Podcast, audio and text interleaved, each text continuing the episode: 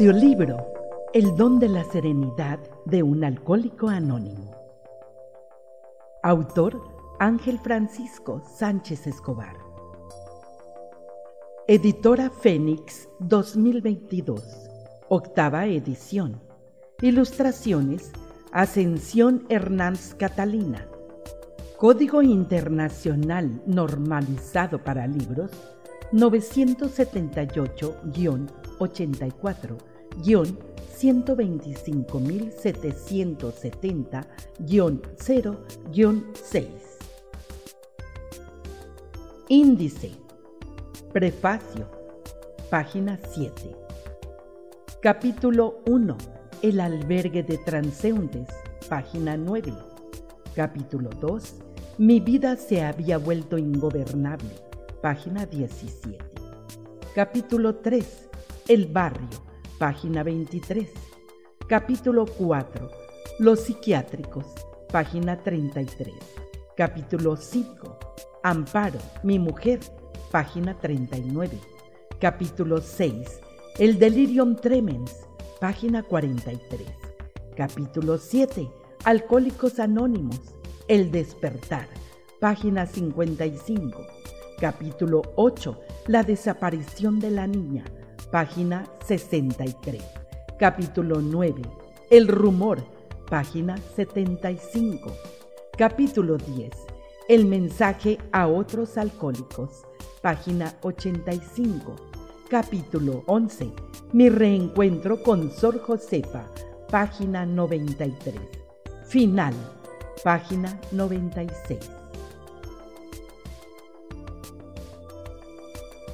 Dedicatoria. Dedico estas páginas a mi tío Rafael, cuyo ánimo, experiencia y amor hacia Alcohólicos Anónimos ayudaron a enmarcar a esta biografía en su auténtico contexto. También las dedico a la memoria de mi abuelo Paco, que murió sin saber que podía haber frenado su enfermedad. Prefacio aunque inevitablemente pasadas por el filtro de mi imaginación y del procesador de textos, las palabras que siguen pertenecen enteramente a Miguel, único protagonista de esta historia. Pongo por testigo a mi pequeña grabadora de Canarias y a su cuarto en el centro de rehabilitación donde, a base de café y cigarrillos, aguantamos el sueño. He cambiado nombres y omitido en ciertas escenas el lugar de los hechos para preservar la intimidad de la familia de Charito y por respeto a la memoria de esta niña. Miguel respira grande en estas páginas, inundando con su aliento el corazón de los que aún no han conocido la serenidad y de aquellos que, habiéndola conocido, desean seguir ostentándola junto a la presencia de un poder superior. El autor, 1991.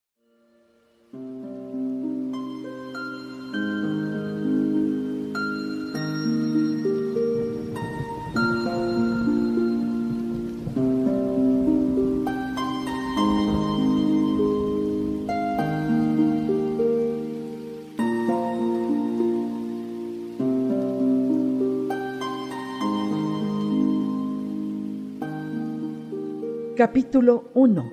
El albergue de transeúntes. La serenidad nunca fue un rasgo que me caracterizara. Todo lo contrario, la compulsión entró a formar parte de mi vida junto al monstruo del alcohol y me arrojó a un camino de sufrimiento y soledad. Nunca olvidaré aquellos días de desenfreno cuando dejé a mi mujer y me fui a vivir a un albergue de transeúntes. En esos días me levantaba sobre las siete y media de la mañana y salía de aquel lugar con la necesidad imperiosa de beber. Muchas veces entraba en la iglesia de San Rafael de Jerez, que me cogía de camino al bar de Pedro, a pedirle al crucificado que me ayudara a salir de lo que estaba metido. Yo le prometía a cambio que no iba a beber más. A aquella hora la iglesia siempre estaba vacía. Solo a veces se veía alguna mujer de negro buscando de altar en altar al santo que le fuera más propicio. Pronto, sin embargo, los cuatro primeros bancos se llenaban de mujeres mayores que rezaban el rosario de corrido a galope de una voz cantarina. Cierta vez, y esperando yo mismo algún perdón, incluso participé en aquellas fórmulas mágicas, pero sin encontrar alivio alguno a lo que me atormentaba. Todavía peor, en lugar de alegría por la oveja descarriada que vuelve al redil, me encontré con las miradas furiosas de aquellas señoras. Algunas salieron de la iglesia sin terminar el rosario, con el bolso muy pegado al pecho. Otras, las más atrevidas, se corrieron a mi paso al lado contrario del banco con un murmullo. Yo no les quitaba la razón. Era un marginado social y lo reconocía. Después, aligerando lo más que podía el paso, me dirigía al bar de mi amigo Pedro, donde me bebía tres o cuatro copas de ginebra. Siempre vomitaba la primera. Las restantes las ingería con avidez. Algo más tarde no sentía nada, no me acordaba de nada. Se me olvidaban las promesas. Atrás quedaba el albergue, sumido en la más completa oscuridad. En los escasos momentos de sobriedad que todavía disponía al poco tiempo de llegar, debí oír los rumores que corrían acerca de aquel albergue. En antaño había sido una casa palacio donada en testamento a las hermanitas de los pobres por una marquesa para disculparse ante Dios de sus muchos pecados. Allí habían vivido las monjas hasta que la humedad hizo su aparición. Al principio, en forma de pequeñas manchas en las paredes, después con el sigilio de una culebra. Impregnó todos los muros de la planta baja y llegó inexorablemente al segundo piso y a los más altos almenares. Las hermanas aprovechaban el calor del verano para encalar las paredes, pero todo remedio resultó inútil. Luego apareció el olor a vinagrado que se adhirió como una planta trepadora a los hábitos de las monjas. Era un efluvio que emanaba y emanaba pese a los kilos de incienso quemados. Al final no habían tenido más remedio que marcharse a otra casa no sin antes decidir rehabilitar y mantener lo mejor posible un par de salones arriba y abajo en los que la humedad menos estragos había ocasionado por estar orientados hacia el sur. Se acordó entonces alojar allí a todos los pobres que estuviesen sin hogar. Aquello, como era de esperar, se había convertido, según se decía, en un refugio de bebedores y maleantes. Noté el olor a humedad nada más llegar, pero, como se puede entender fácilmente, no me importó. No estaba en condiciones de exigir nada, y lo que más me importaba en aquel momento era tener un lugar, lejos de mi mujer y de mi suegra, donde pudiera beber sin más reproches. Con gran parte de los atrasos que me había dejado la policía, después de ser declarado inútil por el tribunal médico, me había ido a una pensión donde solo estuve cinco días. No quería malgastar un dinero que podía usar en beber. Pero alguien me había hablado de aquel albergue y allí fui con mis pocas pertenencias. Llegué por la tarde, con la relativa sobriedad que proporciona una siesta corta después de una borrachera. Me había afeitado a duras penas y colocado una camisa limpia de las que todavía me quedaban después de haber abandonado mi casa. Una monja me franqueó el paso. ¿Qué desea? preguntó con cierto aire de duda. Necesito un sitio para dormir, respondí. No hubo más preguntas. Está bien, pase. El albergue se abre a las siete y media de la mañana y se cierra a las diez y media de la noche. Sígame. La monja era joven. El tono de su voz quizá distante, obligado por el calibre de las personas que acudían allí, parecía esconder una vocación temprana y una timidez que no me pasó desapercibida. Me pregunté si sería todavía novicia. Después la seguí a través de un patio lleno de macetas. El suelo estaba mojado y anduve con precaución para no resbalar. Aquí somos dos hermanas, Sor Carmen y yo. Yo me llamo Sor Josefa. Nosotras estamos aquí todo el día hasta las siete de la tarde. Después, Ramiro se queda a cargo del albergue. Antes dábamos comida, pero ahora nos es imposible. Faltan donaciones. La monja me condujo a través de un pasillo bastante estrecho que desembocaba en una gran sala.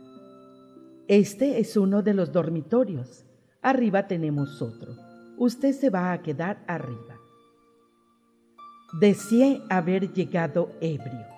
El dormitorio consistía en una veintena de colchones de borra dispuestos en el suelo, más o menos alineadamente.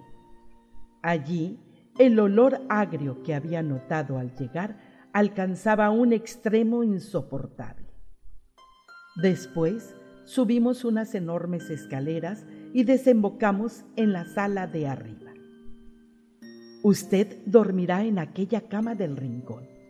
Los servicios están en aquel lado, dijo señalando a un pasillo.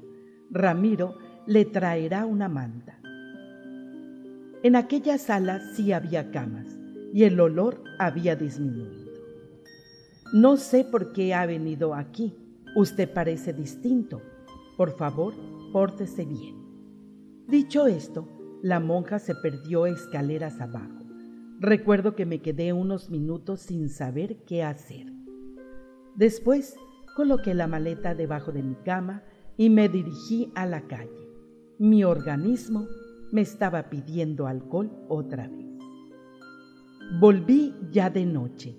Un hombre de unos 60 años me abrió la puerta. Oye tú, tú eres el de esta tarde, ¿no es verdad? Allí te he dejado la manta. Mi estado de embriaguez no me ocultó que aquella persona también había estado bebiendo. No le contesté, solo quería dormir. No había comido nada, pero tampoco tenía hambre. Subí al dormitorio sin reparar en los que estaban por allí. Me encontraba agobiado, aunque demasiado cansado para pensar en nada. Después debí quedarme dormido porque a la una de la mañana desperté sobresaltado por un griterío procedente de la planta baja. Me levanté y como pude me asomé al borde de la escalera. Había dos hombres peleando, uno de ellos con una navaja dispuesto a clavársela al otro. Aunque mi primer pensamiento fue dejar que se matasen, sin saber cómo, me encontré bajando las escaleras. Había sido policía y tenía experiencia en ese tipo de reyertas. Justo en el momento en que me disponía a separar a los camorristas, irrumpió en el albergue una pareja de la policía. Ramiro acababa de llamarlos. Me quedé helado. Los dos habían sido compañeros míos. Después de separar a los dos hombres y ya camino de la puerta, uno de los policías volvió la cabeza y me miró sin decir nada. Me acordé de él. Benito había estado conmigo tres años en el País Vasco. Llegará a algo en el cuerpo, pensé yo, y sin embargo, aquí estoy. Bueno, ¿qué más da? No merezco vivir. Todas las noches armáis camorra, dijo Ramiro. Mañana las monjas se habrán enterado de esto y sabéis que tendremos a todo el vecindario encima. Por vuestra culpa nos van a cerrar el albergue y nos vamos a ver en la calle, durmiendo debajo de los puentes o en alguna comisaría. No presté atención a sus palabras. Me había dolido intensamente que mis antiguos compañeros me vieran en aquel lugar. Me hundí en un estado de desesperación tal que a uno que estaba allí, que luego supe que se llamaba Luis, le pedí un trago y bebí con él hasta no sentir nada más. A la mañana siguiente, muy temprano, la necesidad de beber me despertó de nuevo.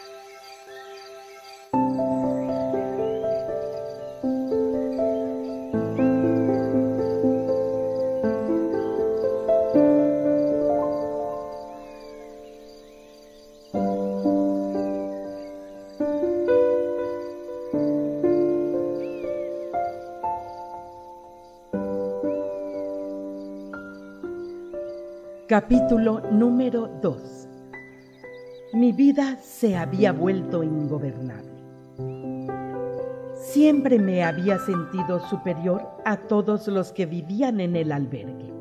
Yo había sido policía mientras que la mayoría eran vagabundos con un largo historial de abandono por parte de sus familias. Siempre lo había demostrado invitándolos a borracheras con los atrasos que todavía me quedaban de la policía. Sin embargo, cuando se me acabó el dinero y tuve que pedir para un vaso de vino, descubrí la amistad en algunos de aquellos marginados. Recuerdo en especial a Romero, mucho mayor que yo. Antes había conocido a Luis, que murió de hepatitis a los dos meses de que yo llegara. Romero, aunque no era un buen ejemplo, porque bebía tanto como yo mismo, siempre me aconsejaba que dejara la bebida y que volviera con mi mujer. Sor Josefa, con la que había hecho una gran amistad, también me suplicaba que no bebiera, que era muy joven y estaba destrozando mi vida poco a poco. Al oír esto, algunas veces me emocionaba y decidía volver a mi casa, pero el alcohol era más fuerte que mi voluntad. Amparo, mi mujer, venía a verme y me traía ropa limpia y algo de comida. Me decía avergonzada que sus vecinas me habían visto tirado por las calles como un mendigo, que pensara en mis hijas, que dejara de beber y volviera a casa. Mi mujer tenía razón, pero yo no la escuchaba. Me encontraba perdido en el mare magnum estrepitoso de mí mismo. Había estado en comisaría varias veces, aunque nunca me llegaron a encarcelar. Benito intercedió por mí y evitó que me aplicaran la ley de vagos y maleantes. Después de nueve meses de locura, de desasosiego, de destierro de mí mismo, reparé en el deterioro físico y mental al que estaba llegando. Un día, el último que pasé en aquel albergue, me levanté más temprano que de costumbre, como siempre, con la necesidad imperiosa de beber. El veneno del alcohol me impedía dormir más. No me afeité. El temblor de mis manos hacía tiempo que no me lo permitía. Solo me remojé los ojos para despejar algo la cabeza después de la borrachera de la noche anterior. Luego bajé las escaleras evitando hacer ruido. Antes de poder dirigirme hacia la puerta, tuve que sortear bultos de personas durmiendo. Ya en la salida, descorrí la cancela y abrí una hoja de la enorme puerta. No me preocupé demasiado por comprobar si alguien me había visto, porque Sor Josefa y Sor Carmen aún no habían llegado, y Ramiro debía estar en algún lado durmiendo la borrachera. Tampoco me molesté en cerrar la puerta a mis espaldas. Estaba seguro de que nadie robaría en aquel nido de marginados. En la calle, la noche me abrazó con su frío, pero no me importó. Llevaba un pensamiento claro, matar el deseo de alcohol que me retorcía las entrañas. Sabía que debía andar bastante hasta llegar al único bar abierto a esas horas, el bar de Grillo. Encendí un cigarrillo y me dispuse a caminar. ¿Qué necesidad tengo yo de estar así? pensé. Te dije que no me dejaras solo, Amparo, que me comprendieras. La monja tiene razón. Estoy enfermo. Sé que tengo mucha culpa, que podía haber sido como los demás y haber conservado mi trabajo. Podía haberme limitado a beber dos o tres cervezas diarias como todo el mundo, pero no, yo bebía y bebía, solo pensaba en beber. Tuviste que aguantar mi respiración apestando alcohol, mi sudor asfixiante en esos momentos de impotencia, mi agresividad. ¿Sabes, Amparo? Ya no puedo más. Pero el alcohol era más fuerte que mi voluntad. Empujé la puerta del bar. Era un local pequeño con un gran espejo. Me acerqué y extendí el brazo derecho. La frialdad del mármol del mostrador caló incluso el grueso jersey de cuello alto que llevaba. Dame una copa de ginebra, grillo. Mira, Miguel, no es que no te quiera servir. Yo estoy aquí para vender, pero es que te estás matando. Dame esa copa o te parto la cara. Bueno, haz lo que te salga de los cojones, dijo mientras ponía la ginebra. Y no te lleves la botella, tengo para pagártela. Bebí con avidez sin saborear el licor, y poco a poco me fui hundiendo en la desolación. Volví al albergue dando tumbos. Debía estar amaneciendo. La iglesia ya estaba abierta. Pensé parar y preguntarle al crucificado qué estaba haciendo conmigo, pero seguí adelante. Ya nada me importaba. Me sentía despreciado por todos, por mi mujer, por mis hijas, por mis excompañeros. A la edad de 37 años estaba viviendo en un albergue, haciendo sufrir a todo el mundo. Empujé la puerta. Ya habían llegado las hermanas. Te estás matando, me dijo también una de ellas. Subí dando traspiés. Fui directo a los servicios, a enjuagarme la cara, en un supremo esfuerzo por sentirme fuerte, incapaz de soportar por más tiempo la idea que había invadido mi cerebro. Me miré en el espejo, estaba tremendamente envejecido. Me acerqué al hueco de la escalera y entonces dejé caer mi cuerpo al vacío. Caí. En unos segundos mi vida pasó por mi mente como en una película.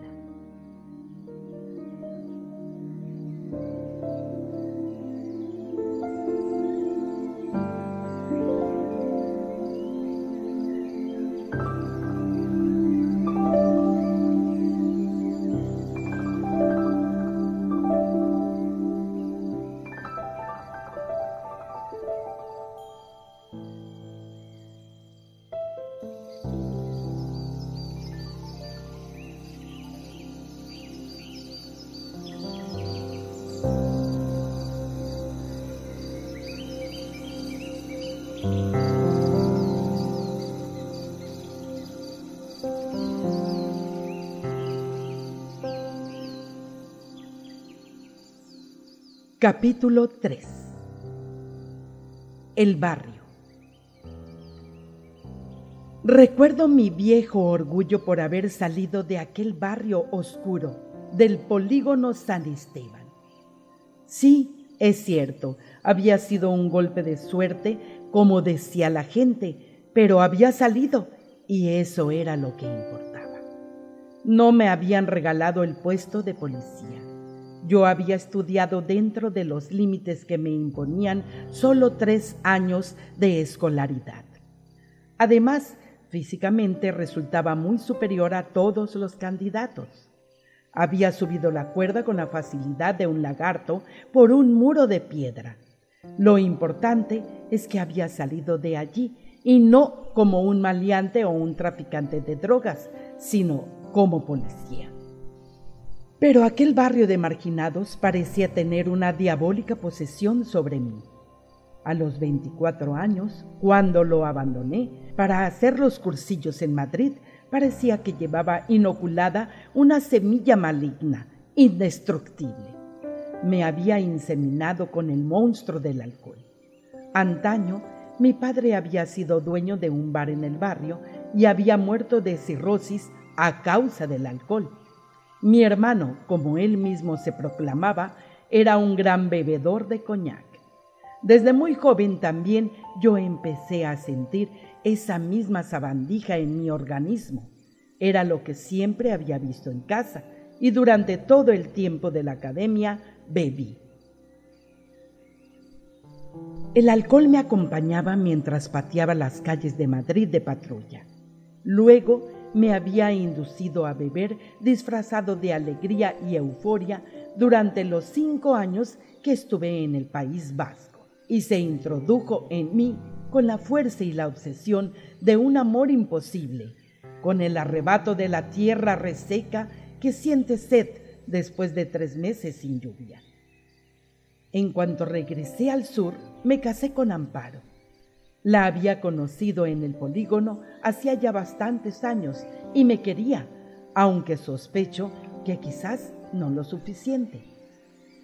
Durante mi destino en San Sebastián, su imagen, la de una muchacha morena que se movía como un limonero joven al capricho de la brisa de la primavera, me había acompañado durante muchas horas de insomnio. Ayudado por esta nueva situación, y por la rígida disciplina del capitán de la comisaría, me resistí a beber durante algún tiempo. Antes de casarnos, yo tenía un piso alquilado fuera del barrio, pero mi mujer se negó a venirse a vivir conmigo. No quería dejar sola a su madre. Al principio, la idea de vivir siempre en casa de mi suegra no me importó demasiado. Con el tiempo, sin embargo, aquello se me hizo insoportable. Era incapaz de aceptar, como ahora lo acepto, que Amparo quisiera más a su madre que a mí. De todas maneras, yo salía y me entraba con mis amigos del polígono, aunque sin llegar a emborracharme. No sabía entonces que el monstruo del alcohol estaba esperando a que me confiara para atacar. Dos años más tarde, coincidiendo con mi destino a una comisaría cerca del barrio, sentí de nuevo la compulsión de beber. Me sentí atacado de nuevo y bebí, bebí hasta que no hubo forma de frenar la ansiedad. Ya no solo bebía en mi tiempo libre, sino también estando en servicio. Era incapaz de contener mi codicia por el alcohol. Mi casa se convirtió en un infierno Tenía continuas peleas con mi mujer y mi suegra con la mínima excusa. Hasta llegué a pegarle a Amparo. Ya teníamos dos hijas y podía haber intentado cambiar, pero no supe. Estaba sujeto a algo, a un caballo de fuego que me arrastraba más allá del sentimiento humano. Mi casa se convirtió en un infierno. Luego venía lo peor los remordimientos, el sentirme avergonzado de mis actos. El infierno continuó en mi puesto de trabajo. No sé cómo el capitán se enteró de que bebía estando en servicio y me mandó llamar. De ahora en adelante no vas a hacer más servicio en la calle, sino en prevención. Durante 24 horas vas a estar dos horas dentro y dos horas en la puerta, y luego otras 24 horas de descanso. Y de beber aquí nada. A quien te sirva, lo suspendo un mes de empleo y sueldo. El capitán tenía razón, pero no podía estar tanto tiempo sin beber. Así que antes de llegar a la comisaría, me bebía tres o cuatro copas de ginebra para aplacar la sed del monstruo durante toda la mañana. Lo peor era que necesitaba un litro de coñac o ginebra para pasar el día y no podía tenerlo guardado en ningún sitio porque era verano. Se me ocurrió entonces, el alcohol nos hace muy listos, descoser la goma que llevamos colgada al cinto y meterle un tubo de hojalata del mismo tamaño que mandé a hacer. Después lo recubrí con la piel de la goma. Por la mañana, en la trastienda del bar al que solía ir, llenaba la porra de ginebra. En las dos horas que no estaba en la puerta, iba al servicio y tomaba un trago antes de volver a la puerta otra vez. Algún día aquello iba a salir mal, como así fue. Una tarde, cuando ya me tenía bebida la mitad de la capacidad de la coma, me caí de bruces al suelo. Las gafas del sol que siempre llevaba puestas para evitar miradas insidiosas se rompieron en mil pedazos. Todos se extrañaron. Nadie me había visto beber. Cuando me incorporé, le eché las culpas al calor. Obviamente, nadie me creyó, y mucho menos el capitán. Volví a casa temprano aquella tarde ante la extrañeza de mi mujer. Creo que intuía lo peor. No le mencioné nada del asunto. El alcohol nos hace dictadores con los seres queridos. Más tarde, salí huyendo de su mirada inquisitiva y de los refunfuños de su madre y me fui al bar de nuevo. Necesitaba olvidar lo que me esperaba al día siguiente. Me hundí en la alegría engañosa del alcohol y olvidé por completo el incidente. A la mañana siguiente, al llegar a la comisaría, el capitán me dijo que se sentía incapaz de impedir que bebiera y que lo mejor para mí iba a ser pedir destino voluntario en el País Vasco. Sería la segunda vez que fuese, pero aquella parecía la única salida y la acepté. No quería perder mi empleo. Mi mujer recibió la noticia con una resignación sospechosa. Comprendo ahora que estaba deseando perderme de vista una temporada. Me prometí no beber más. Me estaba destruyendo y conmigo todo lo que había construido. Cuando llegué a Vitoria, el capitán del cuartel me habló con dureza. Usted sabe por qué le hemos traído aquí. Así que tenga mucho cuidado con lo que hace porque le pongo de patitas en la calle. Mira usted, mi capitán, el alcohol está ya de más para mí. Me estoy preparando para cabo y quiero comenzar una nueva vida. Se lo dije con toda convicción.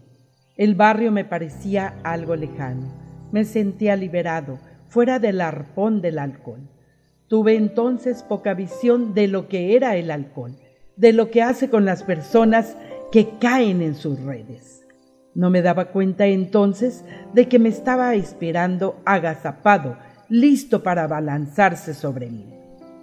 La ocasión se presentó cuando aprobé el examen para cabo, seis meses después. Mis compañeros habían insistido, yo sabía lo que iba a pasar, pero me dejé llevar. En el fondo lo deseaba. Benito, andaluz como yo, que había aprobado también el examen de cabo, no aceptó la invitación porque se encontraba de servicio. Yo era consciente de que podía haber cambiado la guardia, pero no lo hizo. Era una persona muy especial, aunque un buen compañero.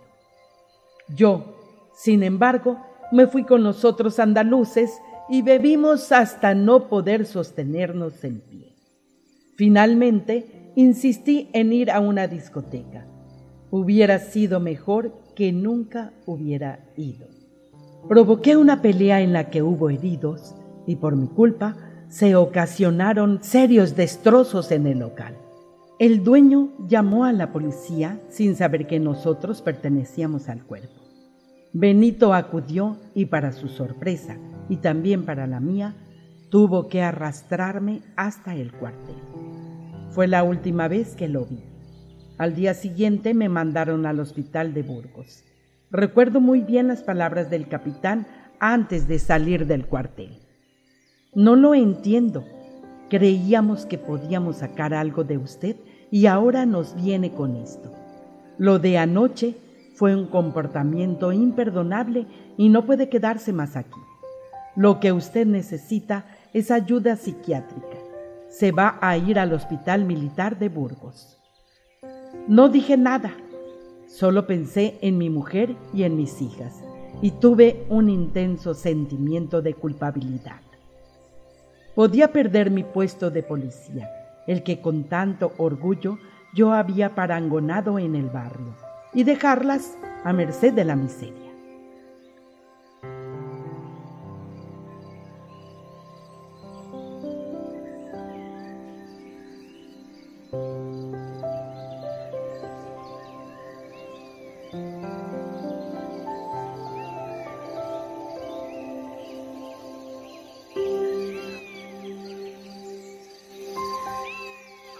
Capítulo 4. Los psiquiátricos. Con excepción de muchos momentos de rabia y soledad y de otros de euforia fácil provocada por la bebida, recuerdo muy pocas cosas de las ciudades que visité entre psiquiátrico y psiquiátrico. Quizás lo único que conservo en la memoria de Burgos sean sus tejas rojizas. Allí el alcohol el mismo que se había anclado en mi vientre en el polígono San Esteban, ya había comenzado a atacar de nuevo. Supe que aquella vez iba a ser muy difícil frenarlo. En el hospital militar de esta ciudad, el comandante médico me vio con temblores y, en lugar de achacarlo al alcohol, me diagnosticó una depresión por el tiempo pasado en el País Vasco. Enseguida recibí un pase para salir cada día después de la visita del médico. Aquello fue como darme luz verde para que continuara bebiendo durante seis meses más. Después me mandaron al Hospital Militar de Sevilla, donde estuve otros seis meses creyendo que al estar más cerca de mi familia la cosa mejoraría, pero todo fue inútil. Al poco tiempo de estar ingresado, de nuevo me atacó la ansiedad de beber. Me hice muy amigo de uno de los celadores del turno de la noche, que yo estaba seguro de que bebía tanto o más que yo. Aquel hombre era de los míos. Al principio me traía uno o dos litros de vino que poco a poco se convirtieron en seis. Estaba borracho casi todo el día. Al advertir los médicos que seguía bebiendo, decidieron mandarme por seis meses más a un centro psiquiátrico de Málaga, regentado por los hermanos de San Juan de Dios. Creían que allí habría personal más cualificado para tratar mi caso. Aunque todavía yo no comprendía la naturaleza de mi enfermedad, reconocía que no era como los demás enfermos y nunca iban a conseguir que dejara de beber. El hermano Julián se hizo responsable de mí. Era pequeño, calvo, de una sonrisa santurrona que no me cayó bien desde el principio. Cuando salía de compras al hipermercado, siempre me pedía que le acompañara. Yo, cada vez que iba con él, buscaba una excusa para estar unos minutos solo y beberme dos vasos grandes de vino Málaga. El hermano Julián notó que seguía bebiendo y me ordenó que no saliera más. Me puso de ayudante en el botiquín por la mañana.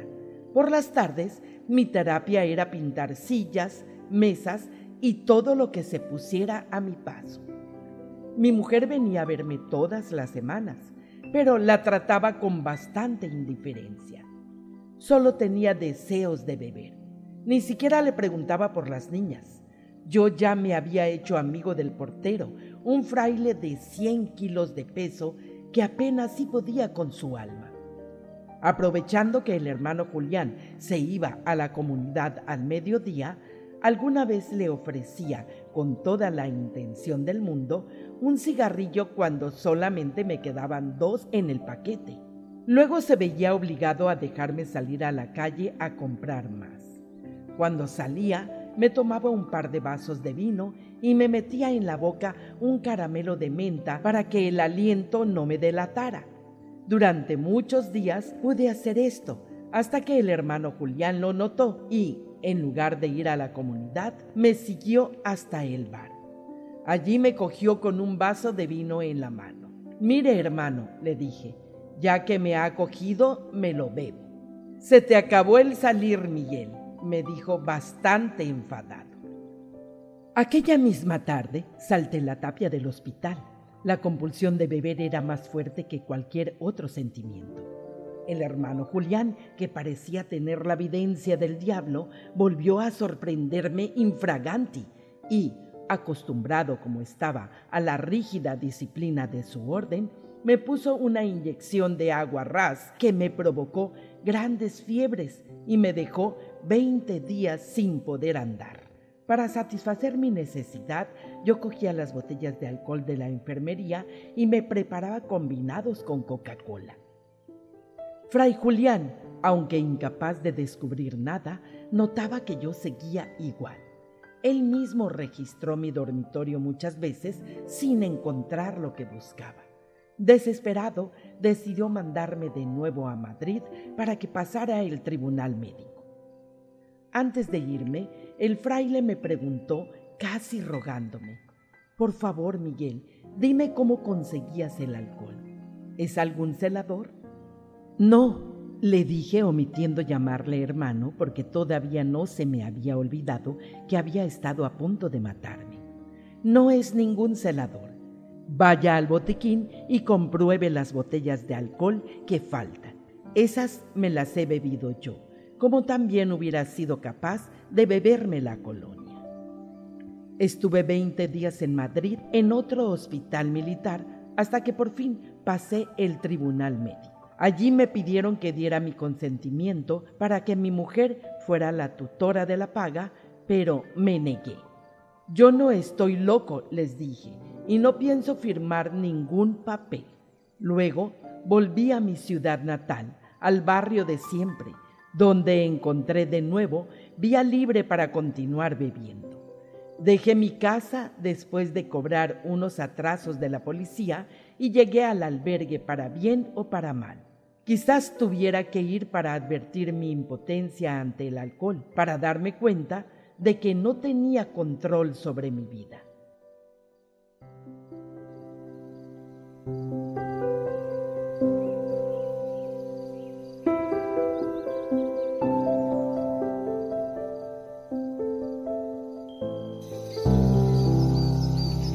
Capítulo 5 Amparo, mi mujer.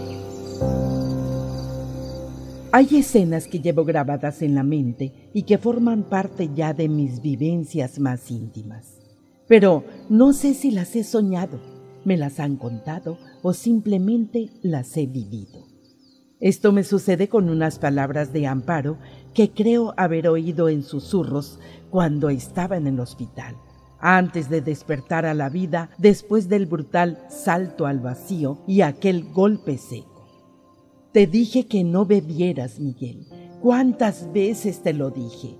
Sabía que te verías tirado por las calles como un perro, como una rata hambrienta. Te lo repetí muchas veces. Te iba a pesar tanta bebida, tanto delirio. ¿Qué hiciste con los atrasos? Podías haber rehecho tu vida, nuestras vidas con esos atrasos, pero no, tú solo pensabas en beber. Te fuiste de la casa, ya no me amas ni a tus hijas. ¿Cuántas veces pensaste en el suicidio? Podías haber llegado a algo en tu trabajo, pero no te importó nada. No te preocupaba si teníamos o no para comer. Solo te importaba beber. Tú nunca habías sido un mal hombre, pero el alcohol te tenía anulada la voluntad. Te habías convertido en un monstruo si supieras lo que yo sentía cuando a la una de la noche oía el pestillo de la puerta. Me sobrecogía. Nada más abrir yo te miraba a los ojos. A veces, pocas, venías alegre. Entonces yo me relajaba. Te preparaba algo de comida a pesar de lo que dijeras. Rara vez traías hambre. Otras, sin embargo, venías con esa mirada de odio que tanto me asustaba y buscabas la discusión. Me parecía que te sentías culpable y que con esa actitud querías impedir que te dijera algo. Me ofendías a mí y a mi madre. Les pegabas a las niñas. Me decías que estabas harto de mí, que en cuanto pudieras te marcharías.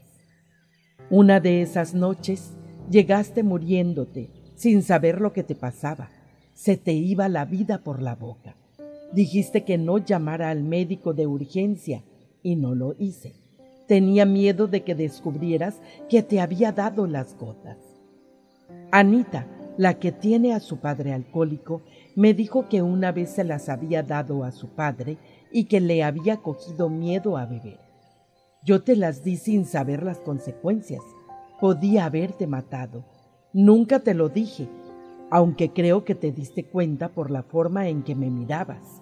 Pero me pareció que me transmitiste que no querías vivir más, que había hecho bien en darte esas gotas.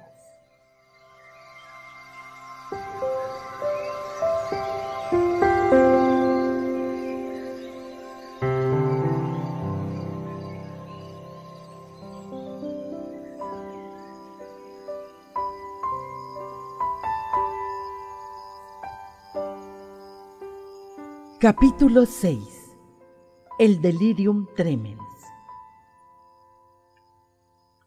¿Qué hago aquí, hermana? Aquellas fueron mis primeras palabras al salir de la inconsciencia y ver que ya no estaba en el albergue. Antes de que la monja contestase, las imágenes del mostrador de mármol blanco, del bar del grillo y de aquellas enormes escaleras acudieron a mi mente. El corazón se me hizo pesado. La voz de Sor Carmen me pareció lejana. Parece ser que perdiste el equilibrio y caíste por el hueco de la escalera. Ramiro llamó a la ambulancia y aquí te trajeron. Él mismo nos lo comunicó a la comunidad y la Madre Superiora nos dio permiso para venir a cuidarte. Sor Josefa estuvo toda la noche. Yo vine al mediodía, cuando aún no habías recobrado el conocimiento. Después supe que Sor Carmen había reprimido su deseo de decirme la verdad. ¿Se ha enterado mi mujer? Sí, estuvo aquí toda la mañana con Sor Josefa. Estaba aquí cuando yo llegué y, como yo ya me iba a quedar, le dije que se fuera a preparar la comida a las niñas. Miré el gran ventanal. Empezaba a anochecer. Me quise incorporar, pero sentí un pinchazo agudo en el pecho. No te muevas, Miguel, dijo la monja asustada. Tienes tres costillas fracturadas y la rótula del pie izquierdo está poco menos que hecha añicos. Yo ya no la oía e intenté levantarme a pesar de sus indicaciones. Tenía que salir, ir a un bar, una sola copa de ginebra me aliviaría el dolor del cuerpo. Sor Carmen pulsó el timbre y al instante vino una enfermera que me inyectó un calmante. Me debí quedar profundamente dormido. Al despertar, me arranqué el suero y de nuevo traté de salir de aquella habitación. La monja llamó a la enfermera que acudió con un zumo y otro calmante. Tuve noticia después de que había invitado a la enfermera a una discoteca. Afortunadamente se dio cuenta de lo que sucedía y llamó al médico. Yo acababa de entrar en delirio. El médico llegó enseguida y con ayuda de un celador me ataron a la cama. Empecé a oír voces que me llamaban. Comenzaron a aparecer bichos por todas partes surgían de las paredes, del techo, de debajo de la cama. Vi unos enanos que me tiraban de los pantalones y empecé a forcejear con ellos, a darles patadas, pero no podía ahuyentarlos. Eran resbaladizos como sanguijuelas. Algunos me arrojaban cubos de agua desde la mesita de noche. Vi también algo que jamás olvidaría. El crucifijo que estaba encima de la puerta de entrada a la sala, empezó a deslizarse hacia un lado muy lentamente hasta desaparecer por completo. A pesar de estar amarrado, recuerdo que levanté medio cuerpo con los brazos extendidos intentando alcanzarlo. Después se abrieron infinidad de arcos de colores. Presentí mi muerte. Sabía que acechaba. Una fuerza descontrolada me invitaba a dejarme llevar, pero resistí. Tenía que vivir. Fueron cuatro días con cuatro largas noches de pesadilla, sintiendo frío, calor, sed, las últimas agonías de muerte. Desesperaba, no podía más, solo quería dormir, sumirme en el olvido. Mi cuerpo se elevaba y rotaba incensante sin poder reaccionar. Fueron horrendas pesadillas de extraños jinetes. Al quinto día, por fin pude dormir. Cuando desperté, ya había pasado todo. Seguía siendo el mismo, racional, pero con la calma más profunda tras la angustia, tras el temor, tras el odio a mí mismo. Me sentía solo, aunque no triste, sino alegre. Solo ansiaba paz, serenidad, había sentido la desazón mucho más allá de la muerte. Los médicos creyeron que no me podía salvar. Sin embargo, me sentía fuerte y con la certeza de que me iba a reponer. Mi corazón, el mismo que me había hecho ser el mejor en las pruebas físicas para el ingreso en la policía, no me defraudó. Cuando desperté, el psiquiatra comprobó que mi cerebro no había quedado afectado y supe que podía salir de allí completamente curado. En el momento que recuperé algo de lucidez, agradecí a las monjas su ayuda. Las enfermeras me comentaron que no se habían separado de mí durante los cinco días del delirium tremens. Dos meses más tarde, todavía seguía ingresado. La Navidad se acercaba y, por primera vez en mucho tiempo, sentí deseos de volver a mi casa, reunirme con mi mujer y mis hijas, sentarme a la camilla, al calor del brasero que todos los días de invierno hacía mi mujer, y oír el chisporroteo de la lluvia en las macetas de geranios del patio que con tanto esmero cuidaba mi suegra. Quería y era consciente de que tenía que regresar y enfrentarme con la realidad. No obstante, tenía miedo de volver a caer en el mismo fango. Yo, a pesar de que seguía con la pierna escayolada, me encontraba bastante bien y comprendía que no podía estar en el hospital mucho más tiempo. Además, se lo había oído comentar al psiquiatra. Ese mismo día, a la hora de la consulta, como siempre, llegó don Félix. Era alto y delgado, de rostro sonriente y amable. Le tenía afecto a aquel hombre. Me trataba con mucho cariño.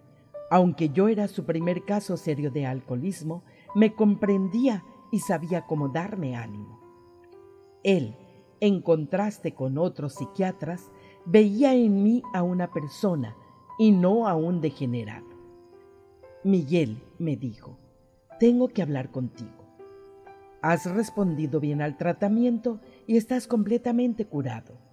Te vas a ir, pero no al albergue, sino a tu casa. Yo no me voy de aquí, tengo mucho, pero mucho miedo. ¿Miedo a qué? Miedo a volver a beber, don Félix, le respondí. No me digas que tienes miedo, Miguel. Bueno, entonces de momento te quedas. Hablamos con el jefe de sala y te lo solucionamos. En estas fechas, muchos enfermos se van a pasar las navidades a su casa y no hay tanta necesidad de camas. Los últimos días que pasé en el hospital fueron como unas vacaciones que se nos hacen cortas. Por un lado, estaba feliz y mi mente empezó a recrearse en la tranquilidad, en el equilibrio que nunca había gozado. Por otro, sin embargo, sentía temor a salir de aquel nido protector y enfrentarme con el mismo ambiente. El solo hecho de pensar en el albergue me creaba un desasosiego tremendo. Luego estaba la circunstancia de tener que volver al polígono San Esteban, donde parecía tener unas raíces que nadie podía arrancar. Como era de esperar, solo pude quedarme hasta la primera semana de enero. La víspera de Reyes, don Félix llegó muy decidido. Venga, levántate y prepara tus cosas, que te vas. Tu mujer ya está aquí. Pero don Félix, ya se lo había dicho, tengo mucho miedo. Nada, desconfías de ti mismo y, al mismo tiempo, tienes sentimiento de culpabilidad y un montón de cosas más, pero todo eso se tiene que quitar. Tienes que comenzar otra vida. Amparo entró en la sala. Durante el tiempo de mi ingreso había venido a verme casi todos los días. Cuando la veía me llenaba de remordimientos por todo lo que la había hecho sufrir. En aquel momento, y sabiendo que tenía que volver a mi casa, me pareció descubrir en ella a una nueva mujer. Estaba demacrada. Había una gran tristeza en sus ojos, pero me sentía atraído por su piel clara, despejada, por su pelo negro rizado recogido en un moño alto. Sentí deseos de estrecharla en un abrazo que durara una vida, de protegerla, de compensarle por todo el dolor que le había causado. Quiero que vuelvas a casa. Eres mi marido y tienes que estar conmigo y con tus hijas. Tú no eres malo, Miguel, pero el vino te tenía cambiado. Amparo, quiero volver, pero yo sé lo que te pasa, dijo el médico. Además de temer la recaída, tienes muchas necesidades en tu casa. Y sé que no puedes echarle los reyes a las niñas. Yo le voy a comprar los regalos a tus hijas pero tienes que irte con tu mujer. Ahora mismo te voy a poner un tratamiento y voy a estar en contacto contigo. Verás cómo todo va bien. El psiquiatra llamaba cada dos semanas hasta que se dio cuenta de que podía caminar sobre mis propios pasos. Era mi mujer la que siempre contestaba el teléfono y hablaba con él. Amparo había sufrido tanto conmigo que sentía un tremendo temor que volviera a caer de nuevo y recomenzar la pesadilla. Sin ser una mujer religiosa, todas las noches le pedía a Dios que me diese fuerzas para no volver a la bebida, aunque esta vez yo no estaba dispuesto a dejarme vencer por el alcohol. Ya había rechazado muchas invitaciones de amigos para tomar unas copas porque sabía que si bebía una ya no podría parar.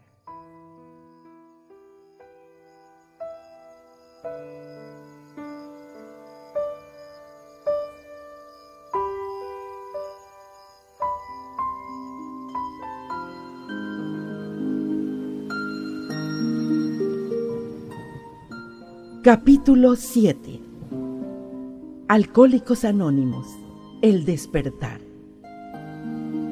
la serenidad parecía que dormía la siesta y estaba a punto de despertar. Y lo hizo un sábado por la tarde, a los dos meses de haber salido del hospital, con la llegada a casa de las dos monjas del albergue. Venían en su SIT 600 de siempre. Dile a tu marido que se prepare, que nos vamos. Oí que le decían a Amparo. Mi mujer las hizo pasar hasta la salita donde yo estaba, todavía con la escayola en la pierna. Venga, Miguel, dijeron sin interesarse por mi salud. Me imaginé que el asunto que les traía a mi casa era importante, así que me arreglé rápidamente. Jamás me hubiera negado a cualquier cosa que ellas me pidieran. A pesar de todas las discusiones que había tenido con las monjas durante mi estancia en el albergue, las quería como algo mío. me habían sabido comprender desde el principio, aun cuando habían tenido que soportar mis borracheras diarias durante nueve meses. Habían sido para mí algo más que dos ángeles, habían sido dos madres espirituales. ¿A dónde vamos? Les pregunté una vez en el coche. Vamos a una reunión muy importante. Verás cómo te gusta. Las monjas aparcaron en las fueras de un colegio público y me condujeron hasta una amplia sala repleta de personas. El que me pareció el conferencista se presentó. Me llamo Juan y soy alcohólico. Hola Juan, contestaron todos los que estaban allí. Alcohólicos Anónimos comenzó a leer de un pequeño libro es una comunidad de hombres y mujeres que comparten su mutua experiencia, fortaleza y esperanza para resolver su problema común y ayudar a otros a recuperarse del alcoholismo. ¿Esto qué es? pregunté a Sor Josefa. Esto es una reunión pública de alcohólicos anónimos, me contestó con mucha calma. ¿Alcohólicos anónimos? ¿Y yo qué hago aquí? Esto es para los enfermos del alcohol, respondió Sor Carmen. Esto debe ser un error. Yo no soy ningún enfermo alcohólico. Miguel, por favor, calla y escucha. Hazlo por nosotras. Observé, ya más calmado, que había hombres y mujeres de todas las edades. En la parte delantera del salón había cinco personas sentadas en una mesa. Detrás pude ver un gran cartel que decía, si el alcohol es un problema para ti, tal vez te podamos ayudar. Continué oyendo al que hablaba. A consecuencia del alcohol, perdí mi trabajo. Le había perdido el cariño y respeto a mi mujer y a mis hijos hasta que no pudieron más y tuvieron que abandonarme. Por culpa del alcohol, me sentí solo, tirado por las calles con problemas de remordimientos pero me llegó la hora de dejar el alcohol, de dejar a ese enemigo astuto, desconcertante y poderoso que nos convierte en seres miserables y que nos corroe. No fue tarea fácil, pero lo logré. Llevo cinco años en sobriedad. Ahora soy un hombre nuevo. He recuperado mi trabajo, a mi familia, mi conciencia y mi dignidad. Cuando éste terminó de dar su testimonio, los otros que estaban en la mesa le siguieron. Después de entre el público, algunos también se levantaron y hablaron de sus experiencias como bebedores y su posterior recuperación en Alcohólicos Anónimos. Todos habían llevado una vida de sufrimientos, de incomprensión por parte de su familia y de la sociedad. Mientras escuchaba, me vi envuelto en una atmósfera cálida de una sensibilidad espiritual que se podía palpar. Me sentí parte de aquel grupo. En un segundo, como el rayo juguetón tempranero que nos despierta un domingo, la luz vino a mi mente. Yo también era un enfermo alcohólico. Por primera vez pude comprender que no era un vicioso, sino un enfermo que necesitaba ayuda. Miré a las monjas y les llené el espíritu de una sonrisa amplia. Ellas comprendieron. Cuando la reunión terminó, me acerqué decidido al que había hablado primero. Oiga usted, yo reconozco que soy un enfermo alcohólico. Lo dije así, tajante. Todo lo que ustedes han pasado me ha pasado también a mí. Yo sé, como bien ha dicho, que no puedo parar cuando tomo la primera copa. Los que estamos aquí también somos alcohólicos, pero hemos dejado parada la enfermedad. Si lo deseas, puedes venir a nuestras reuniones. Nos reunimos los martes y los jueves. Yo te apadrinaré si no te importa. Mira, Dime cómo te llamas y dónde vives, y nosotros pasaremos a recogerte. Veo que no puedes andar mucho. Gracias, muchas gracias. Me sentí calurosamente arropado por las palabras de Juan. No sabía lo que significaba apadrinar, pero supe que había encontrado en aquella reunión un importante eslabón en mi rehabilitación, una fuente continua de paz y sosiego.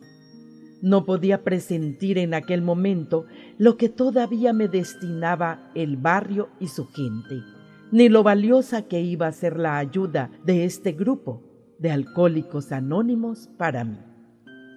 Al salir, después de proporcionar a Juan mi dirección, Sor Josefa comentó, Hemos rezado mucho a la Virgen por ti y con su ayuda verás que pronto te pones bueno. Gracias, hermanas. No sé qué hubiera hecho sin ustedes. También queremos decirte algo, dijo Sor Carmen, que era la que conducía. El albergue se va a cerrar. Nos es imposible mantenerlo abierto por más tiempo. No puedo explicar qué pasó por mi mente en aquel instante. Creo que me alegré. Me imaginé que al cerrarse aquel lugar, el sueño más amargo de mi vida quedaba zanjado. Solo después de algún tiempo me di cuenta de que en el albergue de transeúntes estaba el germen de mi curación, algo muy diferente a lo que el polígono San Esteban había representado para mí. A nosotras, continuó Sor Carmen, nos van a destinar a otras provincias. Cuando llegamos a casa, me despedí de ellas con el presentimiento de que tarde o temprano las volvería a ver. El tema del cierre del albergue se me había olvidado hasta que al cabo de varias semanas me encontré con Romero, el amigo de borracheras de albergue que había hecho suyo el portal de una casa en el mismo centro de la ciudad. Allí estaba con sus pocas pertenencias metidas en una bolsa de plástico y una botella de vino en la mano. Me dijo que no tenía a dónde ir desde que el albergue de transeúntes se había cerrado. Yo, que era el responsable de abrir y cerrar el local donde se reunía mi grupo de alcohólicos anónimos, lo invité a ir allí a dormir por las noches. A raíz de aquel encuentro, descubrí en mí una necesidad nueva, antes desconocida, ayudar a las víctimas de la sociedad. Antes este tipo de personas había llegado incluso a darme asco. Me propuse entonces abrir el albergue. Yo sabía que una marquesa había cedido aquella casa palacio siempre que se destinase a la ayuda del necesitado. En pocos días me puse en contacto con don Santiago, presidente de la Asociación de los Hermanos Desamparados. Este señor tenía casas de ancianos en muchas ciudades de Andalucía y accedió en cuanto le hablé del proyecto de abrir una nueva casa. En muy poco tiempo, don Santiago acondicionó la casa y la convirtió en una residencia de ancianos. Rosario, una monja seglar, se hizo cargo de esta y yo comencé a colaborar con ellos. Romero, que ya había cumplido los setenta, ingresó allí, al mismo tiempo que comenzaba a asistir a mi grupo de alcohólicos anónimos. Gracias a esto, Romero dejó la bebida.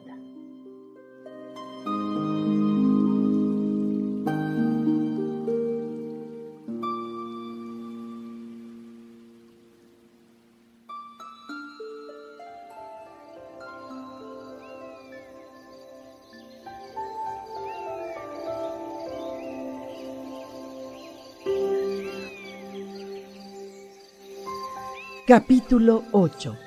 La desaparición de la niña. A veces, si nuestra rehabilitación no está bien enraizada en la voluntad y fortaleza que nos otorga el creer en un poder superior, la sobriedad puede sucumbir a manos de la incomprensión y la injusticia. Esto que estuvo a punto de ocurrirme a mí tres años después de haber salido del albergue, comenzó con la desaparición de la hija de Antonio Vega, un vecino nuestro. Recuerdo con claridad todos los detalles. La misma noche de la desaparición de la niña, mi mujer se había acercado a los bancos de la plazoleta donde me había sentado con otros vecinos huyendo del calor. Miguel, ¿está ahí la Charito? Salió de nuestra casa con un trozo de pan y un filete hace ya un rato y su madre la está buscando.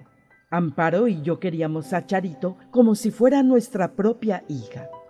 Llevábamos 20 años en el polígono conviviendo muy estrechamente con sus padres y sabíamos que el sueldo no les daba para mantener a sus cinco hijos. Por esta razón, casi nos habíamos hecho cargo de la niña, a la que incluso habíamos apadrinado. Charito tenía ocho años, la misma edad de Patri, mi hija mayor, y venía a mi casa desde por la mañana a jugar con ella, pero se quedaba con nosotros para el almuerzo, la merienda y la cena. Solo volvía a su casa para dormir. No, Amparo, aquí no está, contestó la hermana de Charito, que se encontraba allí con su novio. Por aquí no la hemos visto, dije yo. Juanito, el rolo, también vecino nuestro, acababa de llegar. Venía borracho como siempre. ¿Qué pasa? ¿Qué barullo es este? comentó. Pues ¿qué va a pasar? Que se ha perdido la niña de Antonio, le dije sin prestarle mucha atención. Bueno, pues que la busquen. Lo que tú tienes que hacer, Rolo, es irte a dormir la mona, añadí yo alzando la voz. No sé por qué yo siempre sospeché de él. Como ex policía, yo tenía un olfato especial para esos asuntos. Incluso le comenté a mi mujer aquella misma noche que él tenía algo que ver con la desaparición de la niña. El Rolo había estado trabajando en Canarias, donde se había casado. A los seis años había vuelto y estaba viviendo con su madre y su hermana se creía que su mujer lo había dejado por otro. Eran las diez y media de la noche cuando nos lanzamos a la búsqueda de Charito. El mes de julio se acercaba a pasos agigantados. Yo fui en mi moto con el cuñado de la niña a dar una vuelta por el pueblo y por un capo cercano, pero no pudimos encontrarla. Antonio Vega y sus hijos mayores fueron casa por casa preguntando, Patri, a la que tuvimos que despertar, nos dijo que se había ido a su casa. A las doce de la noche tuvimos que dar conocimiento del hecho a la policía. A la media hora escasa, dos inspectores se personaron en mi casa. Ambos habían sido compañeros míos. Mirad, entrad en mi casa y registradla, dije. A la niña se le vio la última vez aquí. No vayamos a liarla después. No, Miguel, ni pensarlo. No vamos a registrar tu casa. ¿Es que no sabemos quién eres? dijo Rosales. Los padres de Charito, sus hermanos y algunos vecinos acudieron al ruido de las sirenas de la policía. Todos estaban pendientes de las palabras de los inspectores. Algunos lanzaban miradas curiosas al interior de mi casa. Insisto en que registréis. Los inspectores entraron y registraron toda la casa. Aquí no hay nada, Miguel. Sabíamos que no íbamos a encontrar nada. Hay que seguir buscando. Participé toda la noche en la búsqueda de la niña junto a los padres, familiares y algunos voluntarios. Luego aparecieron los bulos a los que siempre respondí con la acción. Precisamente, el hecho de haber dejado el alcohol y descubierto un poder superior me había convertido en un hombre nuevo mi corazón se había abierto al corazón de los demás. Por eso mismo, y porque además quería a Charito como si fuese mi propia hija, tomé el lugar del padre que nunca llegó a reaccionar y de su hijo mayor, por desgracia drogadicto, y me lancé a su búsqueda. En un principio, los comentarios se centraron en el río.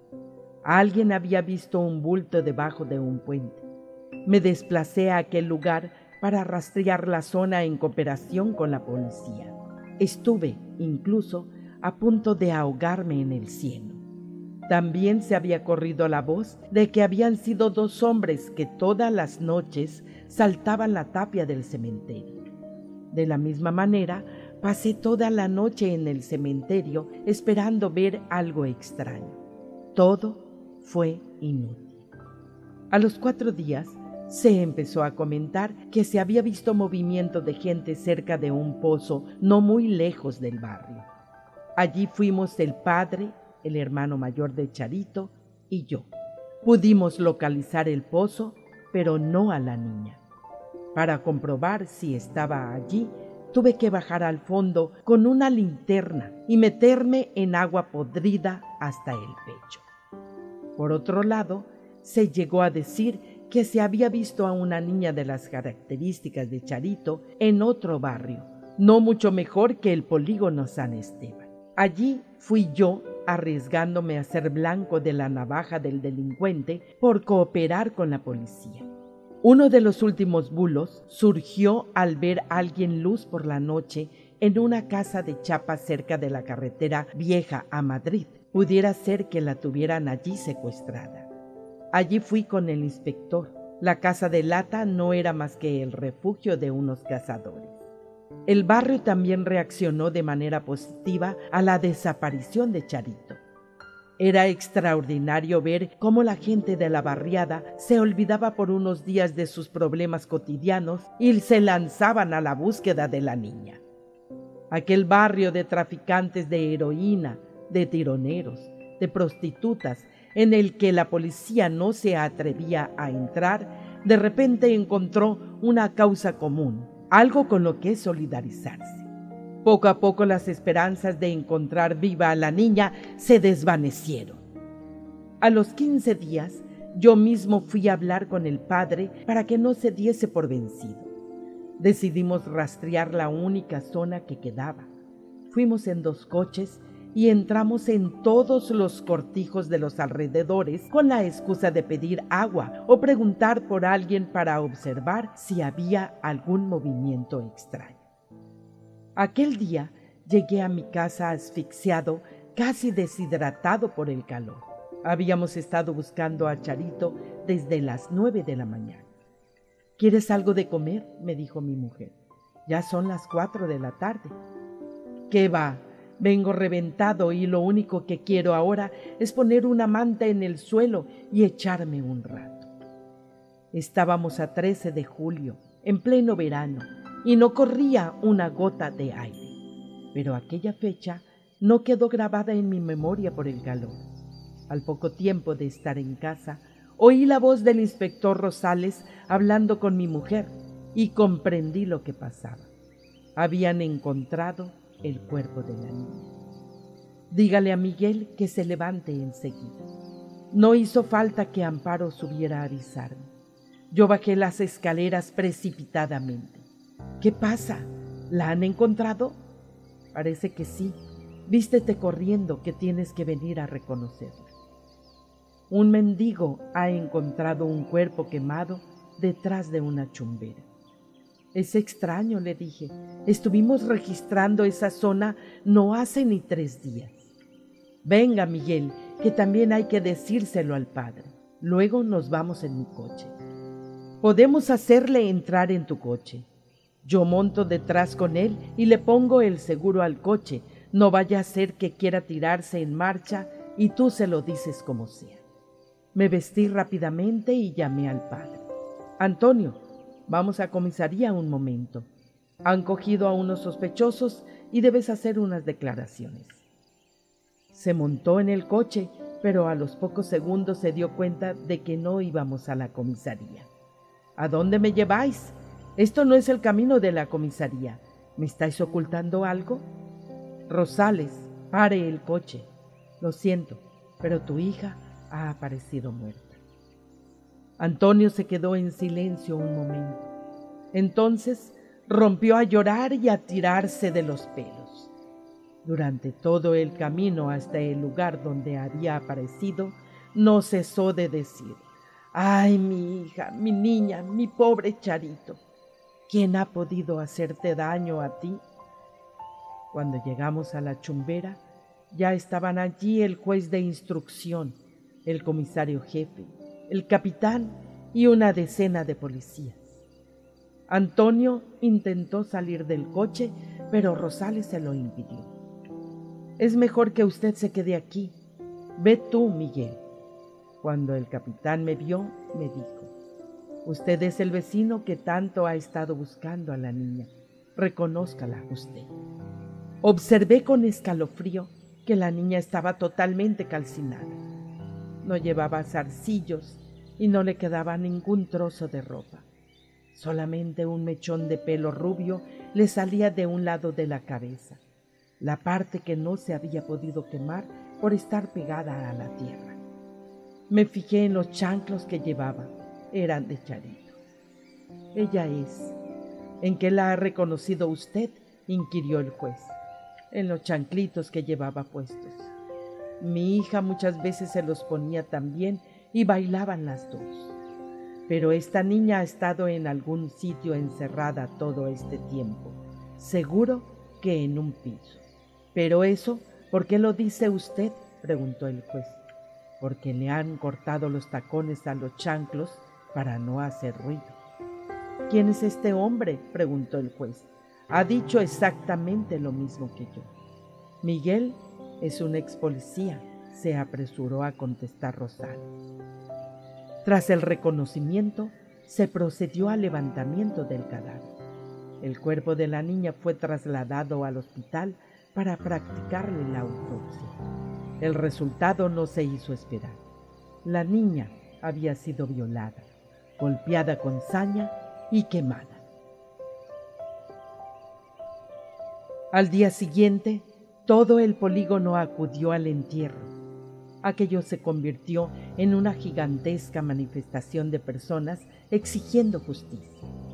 El rolo se destacaba del grupo porque era el que más gritaba pidiendo que se encontrara al asesino. Cuando la manifestación llegó hasta la parroquia, yo me coloqué detrás con el inspector. Escucha, Rosales, aquel es el rolo, le dije. Él es el criminal. Yo le estoy viendo algo inquieto. Es que es él, estoy seguro. Antes de que entrara en la parroquia, Rosales ordenó que lo detuvieran para interrogarlo. Sin embargo, no pudieron acusarle de nada. No existían pruebas. Se había podido comprobar que el día de la desaparición de la niña había estado en una taberna festejando su cumpleaños. No tenían otra opción que dejarlo en libertad. No obstante, como yo desconfiaba de él y quería encontrar alguna pista, aquella misma noche fui a donde estaba haciendo una chapuza de albañilería y forzando la puerta, me metí en su interior con una linterna, pero no encontré nada. Al día siguiente se comentó en el barrio un intento de robo en un local que no estaba ni siquiera inaugurado. A los pocos meses me enteré de que el rolo se había ido a Valencia a trabajar.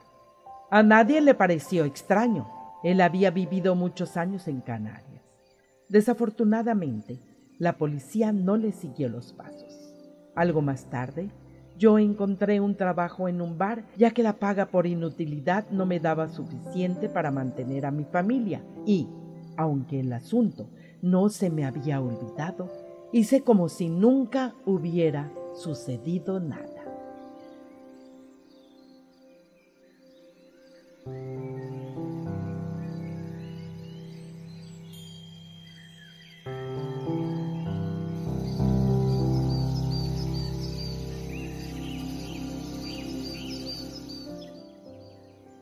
Capítulo 9.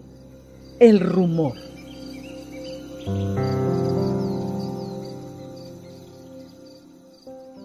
Solo la serenidad logró amortiguar las consecuencias del rumor que estuvo a punto de destrozar cuatro años de sobriedad. En esos cuatro años, yo había continuado colaborando con la Asociación de los Hermanos Desamparados e incluso había llegado a fundar un nuevo grupo de alcohólicos anónimos en el polígono San Esteban, donde muchas personas del mismo barrio habían encontrado la sobriedad. Este rumor apareció con el calor asfixiante del verano, justo al año del asesinato de Charito. Me di cuenta de que todas las miradas de la gente del barrio empezaron a lanzarse como dardos contra mí. La gente necesitaba un chivo expiatorio. El criminal aún no había aparecido y yo, ex policía, con un pasado como bebedor que me había llevado al borde del suicidio, me convertí en el principal sospechoso. Amparo y yo habíamos notado algo raro en el ambiente. La gente cuchicheaba cuando pasábamos. No parecían acordarse de que yo había sido el primero en cooperar con la policía en la búsqueda de la niña y que fui yo el que había tenido que ir a identificarla. También había visto varias veces a Antonio, el padre de Charito, y a sus dos hermanos mayores merodeando por el bar donde yo trabajaba. Empecé a sentirme entonces nervioso e inquieto, pero jamás se me hubiera ocurrido pensar en la magnitud que alcanzarían los hechos. El rumor tomó forma la noche que Antonio Vega fue al bar para acusarme del asesinato de su hija. Tú eres el criminal, me dijo.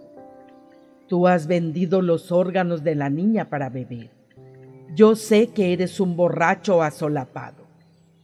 Me lo dijo delante de todos y no pude controlar el impulso de golpearle. La policía acudió al bar y tuve que pasar la noche en la comisaría, además de pagar una multa. Eso solo había sido el comienzo. Las peleas y las denuncias se repitieron y la gente comenzó a murmurar abiertamente de mí. Una mañana, casi de madrugada, cuando me dirigía al bar donde trabajaba, vi que en la esquina de mi casa me estaban esperando Antonio, el primo de este y el hermano mayor de Charito.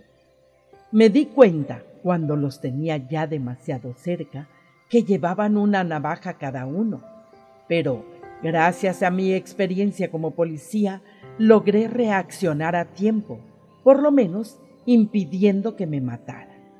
Lo primero que hice fue darle una patada en los testículos a Antonio, que se revolcó de dolor por el suelo. Al primo también me lo pude quitar de encima con un puñetazo en la nariz.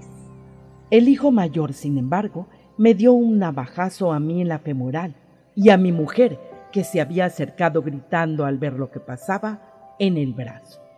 Después de ir a urgencia, los denuncié y el hijo mayor tuvo que estar tres meses en la cárcel, lugar que ya le era familiar.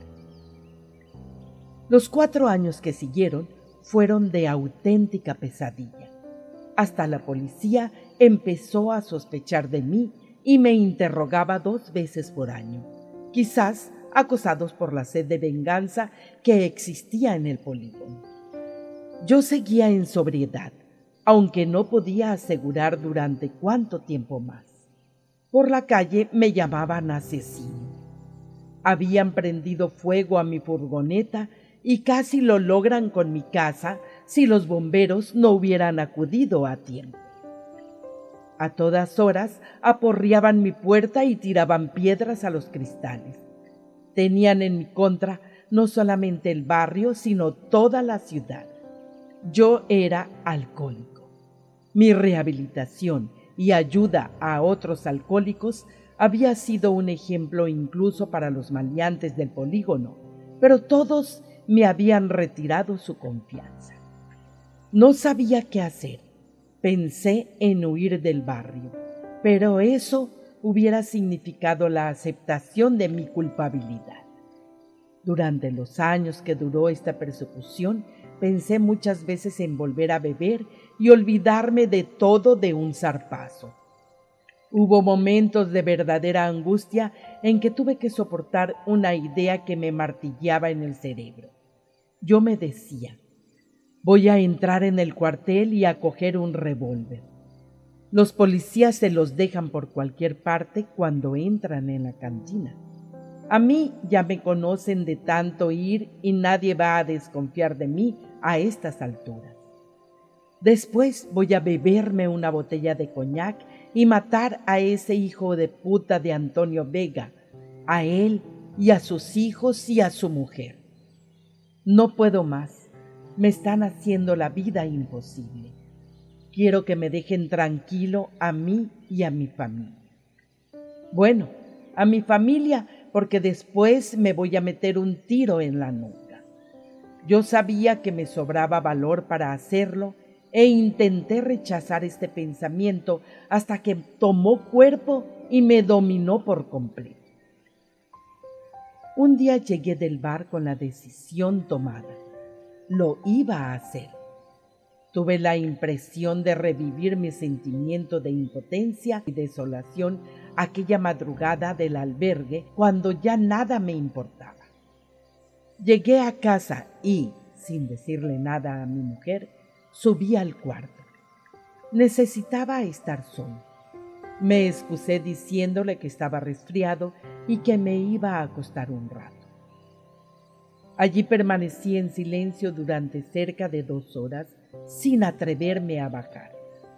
Allí le rogué a Dios que me concediese el don de la serenidad y me lo concedió. Su luz llegó a mi mente. No podía tirar a la papelera tantos años de sobriedad ni la labor que estaba realizando con otros alcohólicos. Además, si los mataba a todos, pasaría realmente por el asesino y nunca dejarían en paz a mi mujer y a mis hijas. Cuando me di cuenta de lo que podía haber hecho, lloré amargamente y le reñí a Dios. Dios mío, ¿por qué me tratas así? Tú sabes que yo no he sido. ¿Por qué no me pones por delante al criminal? Al rato siguiente recibí, como tantas otras veces, una llamada de uno de los miembros de mi grupo de alcohólicos anónimos, para que no me dejase vencer por el abatimiento y la depresión. Mi unión con mi grupo era tan fuerte que parecíamos presentir cuando alguno de nosotros pasaba un mal momento. La hora de demostrar mi inocencia tenía que llegar, y llegó por fin. Supe, a través de una comisaría en Valencia, que habían desterrado a Rolo de esa ciudad por abusos deshonestos a menores. También me puse en contacto con la exmujer de este, que estaba a punto de casarse de nuevo. No quería saber nada de él, pero me aseguró que por allí no había ido. Finalmente, a instancias de mi mujer, fui a ver a una vidente que me confirmó lo que yo ya creía. Al día siguiente, fui a buscar a Rosales a la comisaría y le dije que había conocido a alguien que sabía la verdad.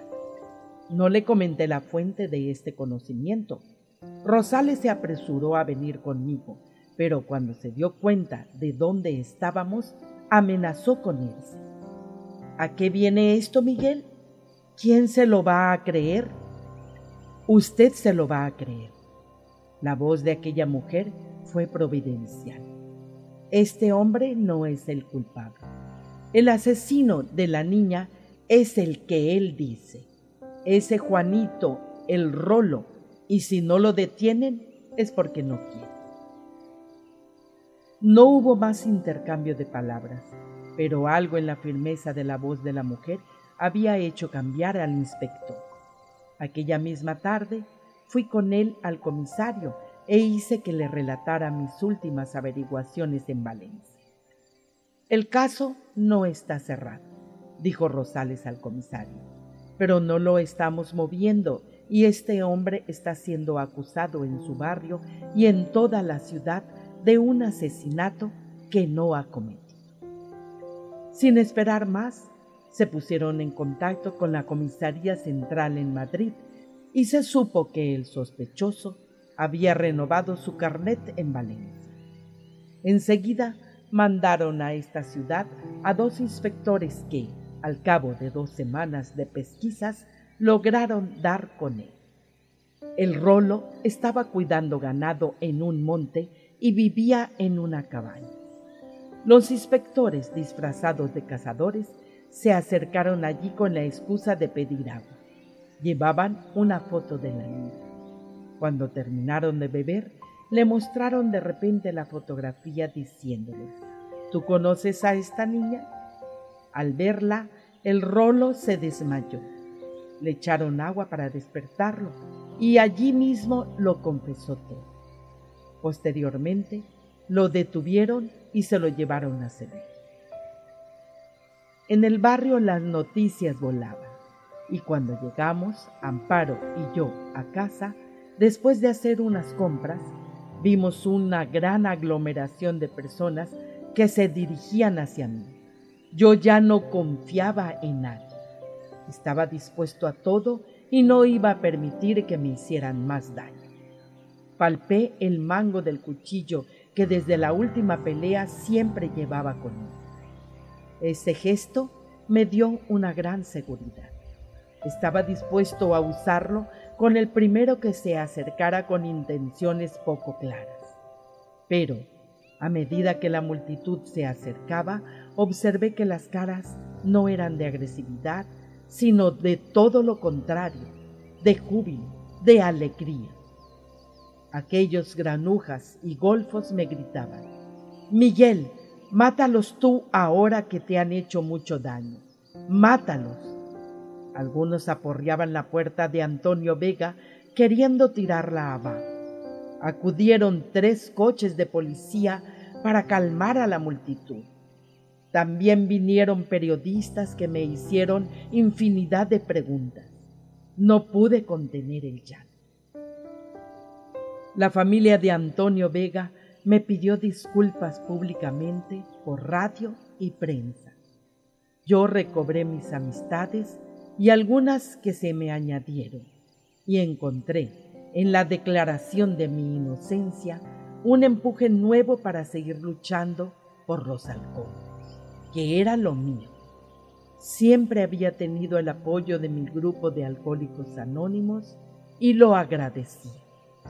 Había estado a punto de perder muchas 24 horas de sobriedad, mi tesoro más preciado. Aunque sin el aliento de mi poder superior, sin la serenidad que se nos otorga gratuitamente cuando estamos en su presencia, nada de aquello hubiese sido posible. Durante cuatro años más, continué colaborando con don Santiago y su asociación hasta que me ofreció ser colaborador de un centro de rehabilitación en otra provincia, lejos del polígono San.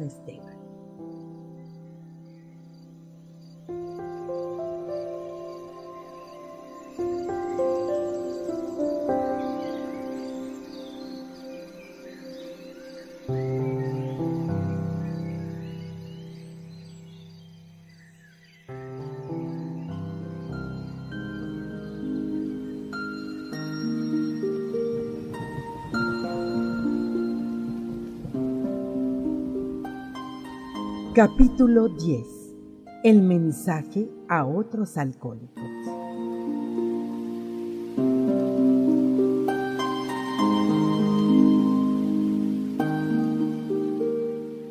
Desde el momento en que empecé a trabajar como colaborador en este centro de rehabilitación, supe que no iba demasiado bien. La directora, una especie de monja, era muy simpática conmigo, pero no me trataba como a alguien que venía a ayudar, sino como a un alcohólico rehabilitado.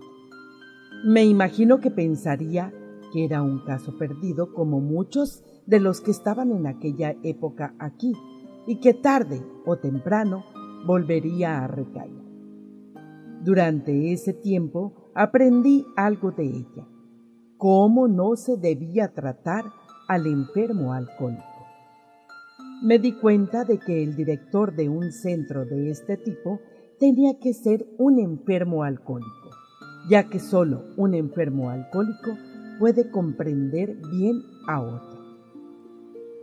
Estuve cuatro meses de colaborador hasta que me enteré por la misma directora que el centro iba a cerrar, ya que no se rehabilitaba nadie.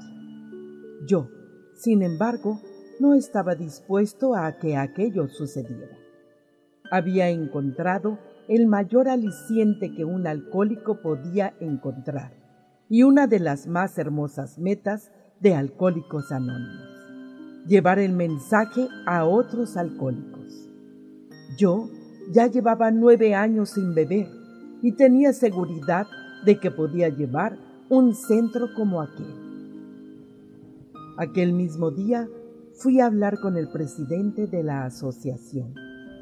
Don Santiago, le dije sin más preámbulos, parece ser que van a cerrar el centro. Yo me ofrezco para dirigirlo. Noté en él algo de confusión. Seguramente dudaba de mi labor en un sitio como aquel cuando había fracasado una persona como Concha, tan buena administradora y piadosa. Todavía me acordaba de que nos obligaba, a mí incluido, a rezar tres veces al día, a lo que había que añadir un rosario los sábados después de desayunar. Creo que con mi experiencia continué. Soy el indicado. Y le voy a decir algo más. En caso de que accedan a esto, no deseo que la asociación aporte nada. Quiero que este centro se autofinancie. Los enfermos pagarán dentro de sus posibilidades alguna cantidad. No se traerá más comida de la que sobra en los internados de los colegios. Alguien nos hará la comida. Estuve a punto de decirle que la terapia que se seguía allí no era seria ni adecuada, pero me callé. Siempre he sido prudente. Don Santiago, hombre muy cerebral, podía haberme respondido en aquel mismo momento, pero pospuso su decisión. Se excusó diciendo que tenía que consultarlo con la Junta. De todos modos, la decisión de ésta no se hizo esperar. No tenía nada que perder y sí algo que ganar. Si la cosa iba bien, el centro se encargaría de contribuir a dicha asociación con alguna aportación para obras de caridad. La monja seglar me comunicó la decisión afirmativa de la Junta y me alegré mucho. Por fin se iba a hacer realidad uno de mis sueños, ayudar a otros alcohólicos. Aunque no todo era altruismo en esta ayuda, yo sabía que recibiría más de lo que iba a ofrecer. Este cargo de director garantizaba mi sobriedad y mi serenidad. Aquel mismo fin de semana se lo dije a mi mujer. Don Santiago se había ofrecido a pagarme el alquiler de un piso cerca del centro de rehabilitación para que pudiese traérmela, pero la idea no le gustó. Esta vez no solo se excusó diciendo que no quería dejar sola a su madre, sino que también me habló de que nuestras hijas, ya teníamos cuatro, se iban a sentir mal lejos de donde se habían creado. Yo no estaba dispuesto a perder aquella oportunidad y, con ella o sin ella, pensaba hacerme cargo del centro. No la iba a abandonar. Me quedaría a dormir en el mismo centro e iría a verla todos los fines de semana. Conociéndola, sabía que no le disgustaba la idea. Así se quedaba tranquila pensando que tendría menos posibilidad de recaer en la bebida. Mis compañeros de Alcohólicos Anónimos, sin embargo, recibieron la noticia con gran alegría y se ofrecieron a ayudarme en todo lo que me hiciera falta. Mi padrino, Juan, me dio un fuerte abrazo al enterarse. Se sentía muy orgulloso de mí. Yo sé que eres más que capaz de dirigir un centro de rehabilitación, me dijo. De colaborador, Jamás me permití juzgar la apariencia del centro, aunque era consciente de que así no se podía rehabilitar a nadie. Aquí entraban los enfermos, pasaban dos semanas reposando, salían, volvían a caer en la bebida y regresaban de nuevo. Esto no era sino, como muy bien había dicho Concha, un refugio de bebedores. El centro consistía en dos naves convertidas en dormitorios generales en las que se dejaba notar el olor poco agradable de las posilgas. El que iba a ser mi despacho no era sino una habitación construida de mala manera dentro de una de las naves, con una mesa de fórmica y un crucifijo desvencijado. De momento, como no tenía dormitorio, me coloqué una cama en el mismo despacho. No me importaba convivir con los enfermos, pero tenía que guardar una cierta distancia. Tenía que ser con ellos a la vez comprensivo y firme. Tuve que comenzar mi labor con una cuenta otorgada graciosamente a mi nombre con no demasiados fondos. Pude salir adelante los primeros meses gracias a la ayuda que me ofrecieron a nivel personal y privado algunos compañeros de alcohólicos anónimos de mi ciudad con los que nunca perdí el contacto. Siempre los visitaba los fines de semana cuando iba a casa. Tampoco había perdido contacto con mi pasado como bebedor, aunque solo acudía a éste para sacar de la experiencia y ayudar a los que entraban en el centro. Me encontraba bien y por primera vez en mucho tiempo en paz conmigo mismo. A los seis meses de hacerme cargo del centro, sin embargo, la llamada de una asistenta social iba a perturbar un poco esta calma. Oiga, ¿usted es el director? Mire, tenemos aquí un señor soltero que es alcohólico. Este hombre le pega a su madre y le roba el poco dinero que ella tiene para gastárselo en vino. No tiene paga ninguna y trabaja en el campo cuando hay trabajo. Aquí en el pueblo no lo quiere nadie ya que además está siempre buscando pelea en los bares donde entra. Me habían dicho que ese era un centro de rehabilitación de alcohólicos, pero este hombre no tiene dónde caerse muerto, no puede pagar la mensualidad. No se preocupe, le dije, tráigamelo para acá junto con el informe clínico. Ya veremos cómo nos apañamos aquí. El nuevo interno no se hizo esperar. Una ambulancia lo trajo en poco tiempo. Me sorprendí al ver quién era.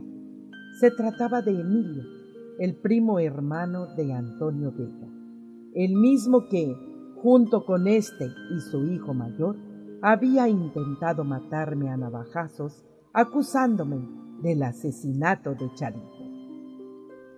La asistenta social entró con el nuevo enfermo y volviéndome a agradecer el poder acogerlo en el centro, se despidió.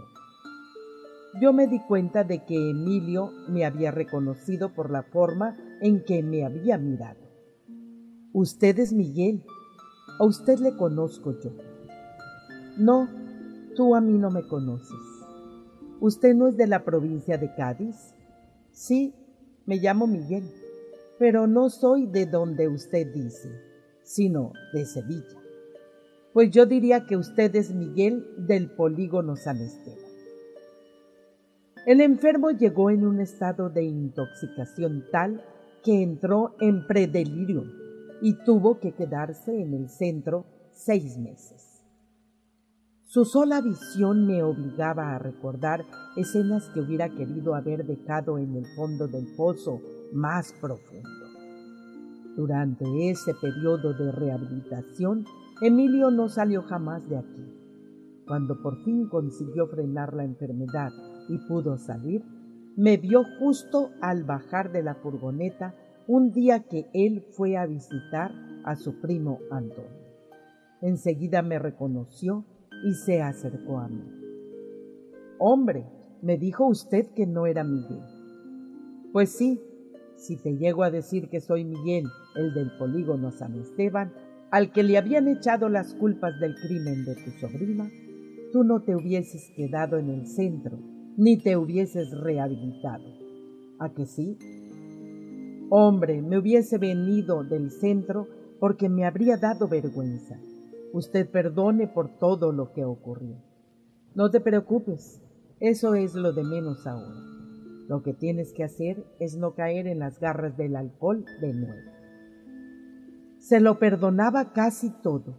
Quizás lo único que me resultaba difícil perdonarle de su paso por el centro eran los recuerdos indeseables que me había provocado aquel hombre. Momentos de desesperanza, de soledad y de impotencia. Momentos en los que había estado a punto de volver a beber y convertirme en un asesino.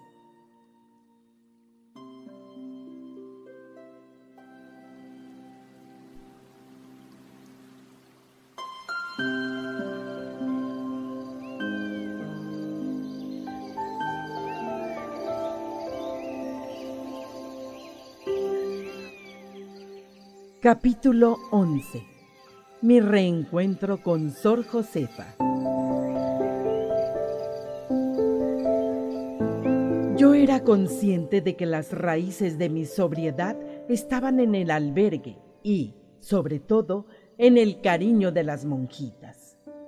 No las había vuelto a ver desde que me llevaron al grupo de alcohólicos anónimos, al poco tiempo de salir del hospital pero siempre había conservado el deseo de encontrarme con ellas algún día. Necesitaba también, en cierta manera, agradecerles una vez más el haber sido instrumento de mi salvación e, indirectamente, de la salvación de otros muchos alcohólicos. La oportunidad se presentó el primer verano después de haber sido nombrado director del Centro de Rehabilitación. La asociación me había cedido un apartamento que tenía en Punta Umbría para pasar las vacaciones con mi familia. A través de la comunidad a la que pertenecían, pude averiguar que Sor Carmen había sido destinada a Navarra y Sor Josefa precisamente a Huelva. En los primeros días de agosto decidí ir a ver a Sor Josefa. Sabía que estaba cerca de la estación en un comedor para marginados sociales. No estaba seguro de que me iba a reconocer después de tantos años. Al llegar, la vi vestida de gris, con una amplia sonrisa blanca, repartiendo la comida entre los mendigos. En lugar de decir nada, me puse en la cola.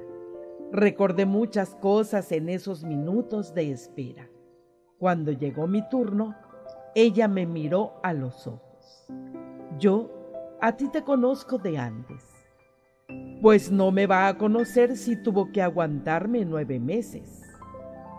Miguel, dijo recordando mi nombre, qué alegría me da verte. Mira, Espera un momento que termine y ahora hablamos. Llevo diez años sin beber, hermana, desde que usted y Sor Carmen me llevaron a Alcohólicos Anónimos y siempre les estaré agradecido.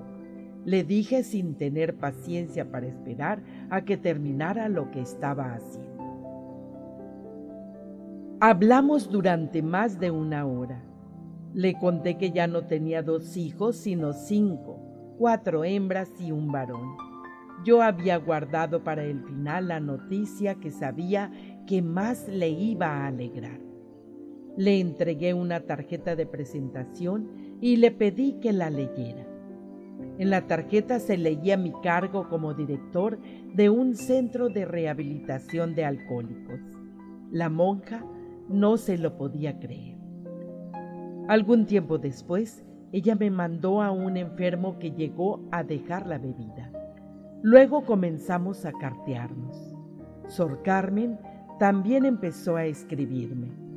Las cartas de estas hermanitas eran siempre de ánimo, de fe en Dios para conseguir todo lo que me propusiera en mi ayuda al necesitado.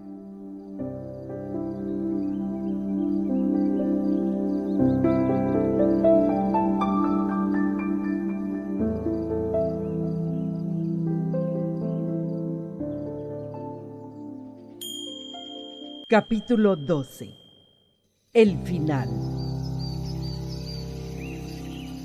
No hace mucho que celebramos aquí, en el centro, mi décimo tercer aniversario en sobriedad que coincidió con la inauguración de un nuevo grupo de alcohólicos anónimos.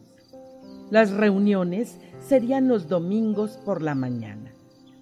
No había en la ciudad ningún grupo que se reuniese ese día de la semana y algún enfermo alcohólico podría necesitarnos también en domingo. Mi mujer, algo despreocupada de estos asuntos, no pudo venir, aunque Patri, ya hecha una mujercita preciosa, sí vino con su novio para acompañarme en un momento tan importante para mí. A Amparo solo le hacía feliz el hecho de que yo no bebiera y la comprendía. Aquello ya no importaba demasiado. Después de la celebración en la que dimos nuestros testimonios, tomamos unas tapas y, con la alegría propia de hombres y mujeres alcohólicas que han vuelto a la vida y de sus familias por haber recuperado al ser querido, cantamos y bailamos hasta el anochecer. Esta vez sin la melodía confusa y fatal del alcohol.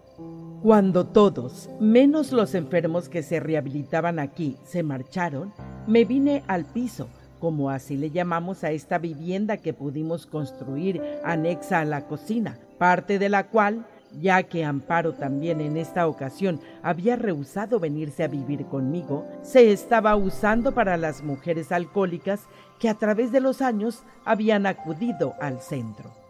Entré en mi cuarto y me eché en la cama. No era demasiado tarde, pero me sentía exhausto. A pesar de las veces que había dado testimonio de mi vida durante estos últimos años, todavía me creaba cierto desconsuelo rememorar el pasado. Encajé la ventana que daba al patio y cerré los ojos. A mis labios acudió, como un susurro, una pequeña oración.